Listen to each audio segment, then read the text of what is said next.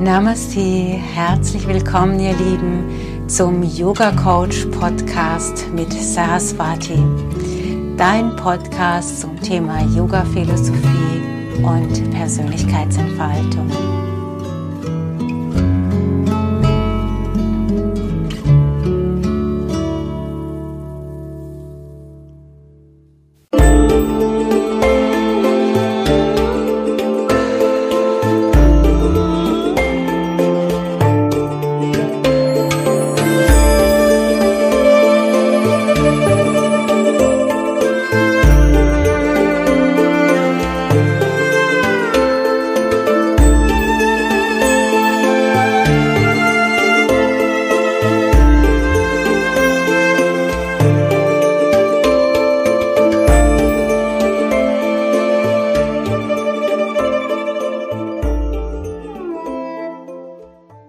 Herzlich willkommen zum Podcast von Saraswati und Rebecca.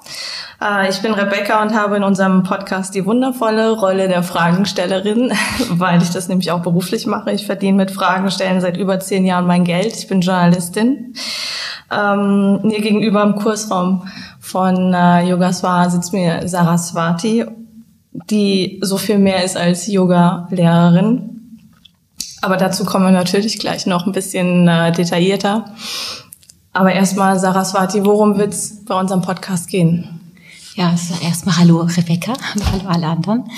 Ähm, also wenn wir hier im Westen an Yoga denken, dann denken wir an ein Yoga-Studio und an Yogamatten und an die Asanas, an die Yoga-Übungen, die man dazu macht. Und Yoga ist viel, viel mehr als einfach nur Körperübungen. Es ist etwas, was man im Alltag ganz praktisch anwenden kann, weil eine ganze Philosophie dahinter steckt und in diesem Podcast soll es darum gehen, wie kann mir Yoga, wie kann mir die Yoga-Philosophie helfen, dass ich meinen Alltag leichter meistern kann oder sogar dahin komme, mich befreit und glücklich zu fühlen. Ich hatte immer das klassische Bild äh, einer Yogalehrerin, die in einem Kursraum steht und Körperübungen äh, zeigt und die anderen versuchen so gut wie möglich diese Körperübungen nachzuspüren äh, und äh, nachzumachen. Ähm, das ist es aber überhaupt nicht. Also wer zu dir in den Yoga-Unterricht kommt, ähm, erwart, den erwartet garantiert kein Turnen, ne? wie man es so klassisch denkt. Ähm, was erwartet die Schüler, wenn sie zu dir kommen? Also es geht auf körperlicher Ebene um Körperwahrnehmung zu spüren, was verändert sich, äh, wo atme ich hin, wie fühlt sich mein Körper an, wo ist meine Grenze, kann ich meine Grenze einhalten, kann ich vielleicht 80 Prozent halten, also kann ich vorher sogar schon aufhören und damit leben, dass ich jetzt gerade nicht perfekt bin. Auf, auf geistiger Ebene eben diese Impulse von der Yoga-Philosophie zu schauen, wie kann ich meine Haltung ändern, dass ich mich befreiter fühle. In welcher Form auch immer, dass ich mich von Leid befreien kann, dass ich äh, mich von Stress befreien kann, ähm, dass ich einfach auch gesund bleibe und auf seelischer Ebene ja überhaupt mal in Kontakt zu treten mit der Seele, überhaupt mal ein Gefühl dafür zu bekommen, was ist denn Seele eigentlich, wo ist denn Seele, wie spricht denn meine Seele eigentlich zu mir? Ähm, hier in deinen Räumen in Ludwigshafen bietest du abgesehen von dem Yoga-Kursprogramm eher noch Einzelcoachings an, die du yogalogisches Coaching nennst und darum wird es ja auch viel gehen. Mhm. In unserem Podcast äh, magst du mal kurz erzählen, was du machst äh, genau in solchen Coachings und seit wann überhaupt und wie mhm. es dazu gekommen ist? Also ich habe äh, vor zehn Jahren meine Yogalehrerausbildung beendet und gleich zu Beginn war es eigentlich so, dass vor allem Yogaschüler gefragt haben, hm, das und das, was du heute angesprochen hast, das hat mich irgendwie berührt oder das hat mich angeregt nachzudenken. Und ähm, ich würde gern da persönlicher drauf eingehen. Und dann hat sich das relativ schnell entwickelt, dass ich Einzelgespräche geführt habe. Und ähm, im Laufe dieser zehn Jahre habe ich ganz, ganz viele Tools entwickelt und ganz viele Fähigkeiten auch dazu gewonnen, die ich in diesen Coachings einsetze. Von der Grundhaltung her geht es so, dass ich die Yoga-Philosophie als Haltung ja sowieso schon in mir habe. Also das ist jetzt keine, ähm, kein, ähm, ja, kein, kein Rezitieren aus irgendeinem Buch oder so, sondern es ist eine Haltung, die ich da vermittle. Es geht darum, aus einer Ohnmachtsposition rauszukommen, also aus einem Gefühl, ich stecke irgendwo fest und ich komme gerade nicht mehr weiter. Oder ich habe äh, oft Leute, die das Gefühl haben, ja, ich kann vielleicht gar nicht authentisch sein oder ich kann gar nicht frei mein Leben so bestimmen, wie ich es gerne hätte, weil das sind tausend andere Gründe. Und dann geht es darum zu schauen, warum ist das so?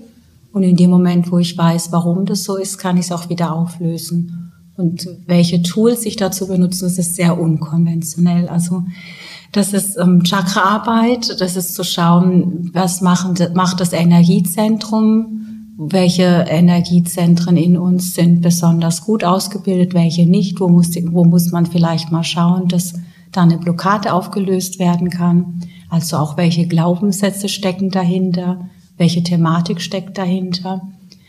Dann ähm, schaue ich mir auch die familiäre Situation an, welche Historie bringt jemand mit und äh, ganz gerne auch karmisch. Also das heißt, ich spüre rein, was in, in der Aura der Person abgespeichert ist an Information und gebe das dann auch mit ins Gespräch als Bild, als Information, als etwas, mit dem man arbeiten kann. Kannst du ein paar Beispiele nennen, mit welchen Themen die Menschen zu dir kommen?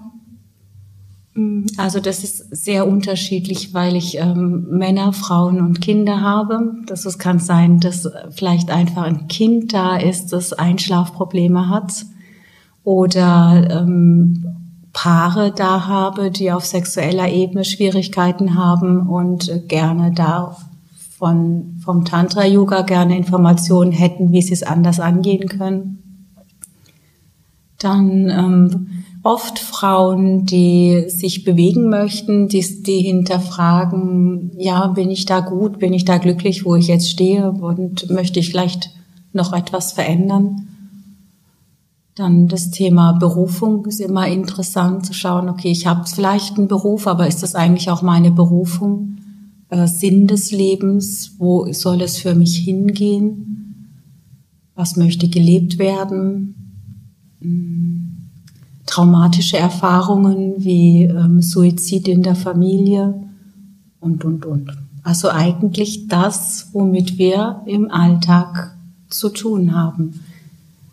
Muss man Yogi sein, um zu dir zu kommen? Nein, das sind auch nicht alle Yogis, die zu mir kommen. All die Themen werden wir auch in den Podcast packen, richtig? Ja, wäre schön, würde oh. ich mich freuen.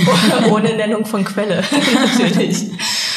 Ja, ähm, ich hoffe, dass wir unseren Zuhörern viel Input bieten können, aber da bin ich recht zuversichtlich. Da mhm. mache ich mir mhm. gar keine Gedanken. Ähm, es sind sehr spannende Themen, die, glaube ich, auf uns warten. Ähm, auf die Reise nimmst du uns mit, auf die Entdeckungsreise. In unserem ersten Podcast wird es äh, um Authentizität gehen, richtig? Ja, genau. Ich denke so, das Grundthema, ganz gut damit mal anzufangen. Ja. Bin schon sehr gespannt. Mhm. Äh, bevor wir damit loslegen, ähm, habe ich noch eine ganz persönliche Frage. Wenn ich einen Artikel über dich schreiben müsste als klassische Fragenstellerin, die ich ja bin, dann wäre die Überschrift ähm, von der Leistungssportlerin zur Yoga-Lehrerin. Mhm. Was verbirgt sich dahinter? Ähm, wie bist du zum Yoga gekommen? Wie war dein persönlicher Weg dahin?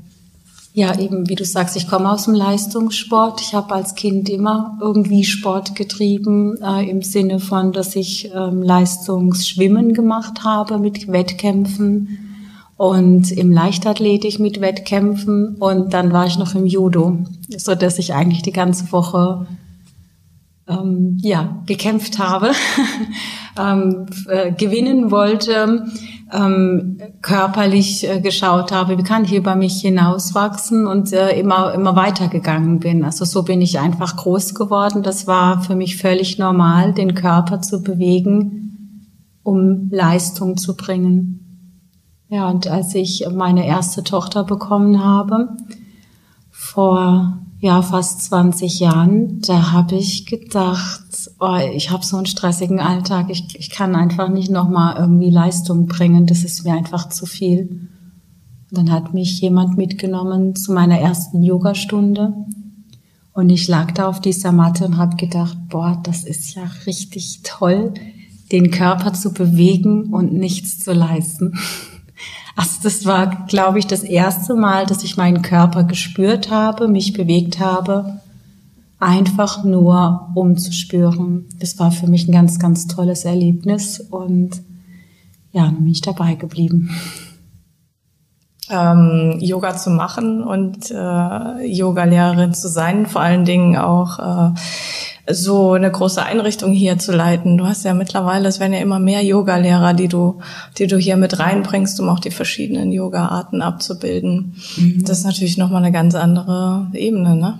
Ja, da bin ich ganz klar auch Unternehmerin, nicht nur Yogalehrerin. Aber es war für dich dann eine bewusste Entscheidung, nachdem du dieses Aha-Erlebnis im Yoga-Unterricht hattest, den Weg weiterzugehen? Und ähm, ja, also das war eher so, dass ich auf der Matte lag und irgendwann, als der Yogalehrer sagte, ja, beobachte deine Gedanken, dann habe ich die beobachtet und habe dann gedacht, ey, ich denke ja darüber nach, wie ich unterrichten würde, wenn ich der Lehrer wäre. Dann dachte ich, das ist eine komische das ist ja komisch, wieso mache ich das eigentlich?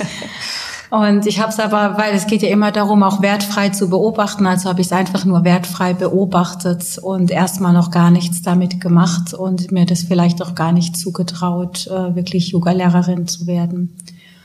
Und dann hat es auch sechs Jahre gedauert, bis ich äh, geschaut habe, wo kann ich denn eine Yoga-Lehrerausbildung machen, die mich interessiert, die zu mir passt.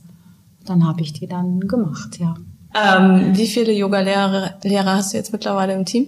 Ähm, das ist unterschiedlich, aber so zwischen 12, 15, je nachdem, äh, die Workshopleiter und Ausbildungsdozenten noch mitgezählt, ja, 15. Was ich bei euch noch ganz interessant finde, was wir vielleicht auch noch erwähnen sollten, ist ähm, viele Yoga-Schulen, Studios, die folgen einem Guru. Das mhm. machst du bewusst nicht.